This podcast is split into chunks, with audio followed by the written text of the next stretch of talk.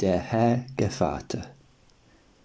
Ein armer Mann hatte so viel Kinder, dass er schon alle Welt zu Gevatter gebeten hatte.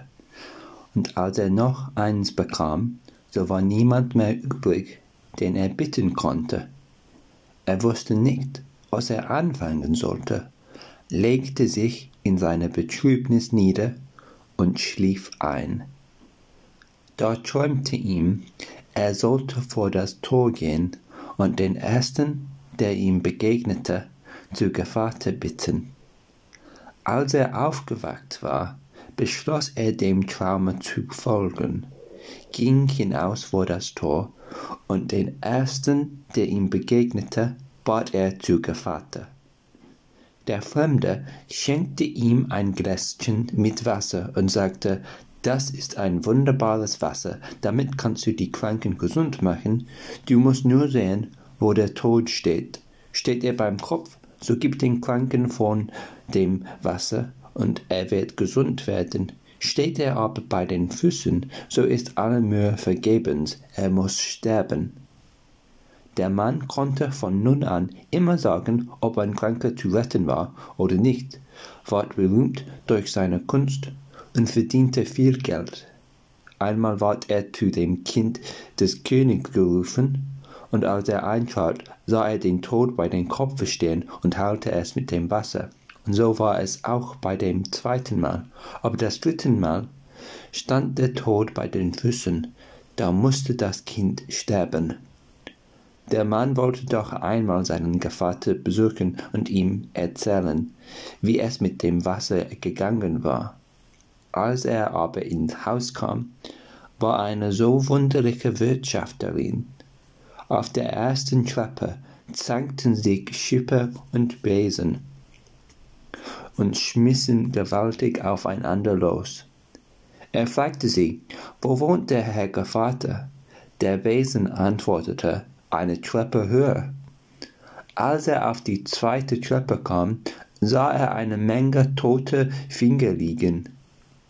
Er fragte, wo wohnt der Herr Gevatter?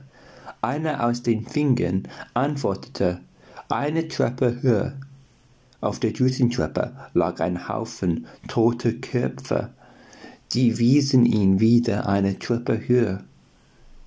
Auf der vierten Treppe sah er Fische über dem Feuer stehen, die britzelten in der Pfanne und backten sich selber. Sie sprachen auch eine Treppe höher. Und als er die fünfte hinaufgestiegen war, so kam er vor eine Stube und guckte durch das Schlüsselloch. Da sah, sah er den Gevatter, der ein paar lange Hörner hatte. Als er die Türe aufmachte und hineinging, legte sich der Gevatter geschwind aufs Bett und deckte sich zu.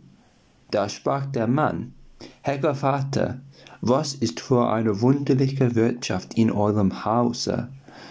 Als ich auf eure erste Treppe kam, so zankten sich Schipper und Besen miteinander und schlugen gewaltig aufeinander los. Wie seid ihr so einfältig? sagte der Vater. Das war der Knecht und die Magd, die sprachen miteinander aber auf der zweiten Treppe sah ich tote Finger liegen. Ei, wie seid ihr albern, das waren Wurzeln. Auf der dritten Treppe lag ein Haufen Totenköpfe. Dummer Mann, das waren Krautköpfe. Auf der vierten sah ich Fische in der Pfanne, die britzelten und backten sich selber. Wie er das gesagt hatte, kamen die Fische und trugen sich selber auf.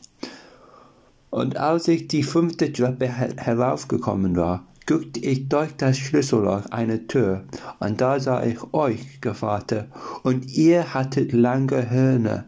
Ei, das ist nicht wahr. Dem Mann wurde Angst, und er lief fort, und wer weiß, was ihm der Herr Gevatter sonst angetan hätte. Das Ende.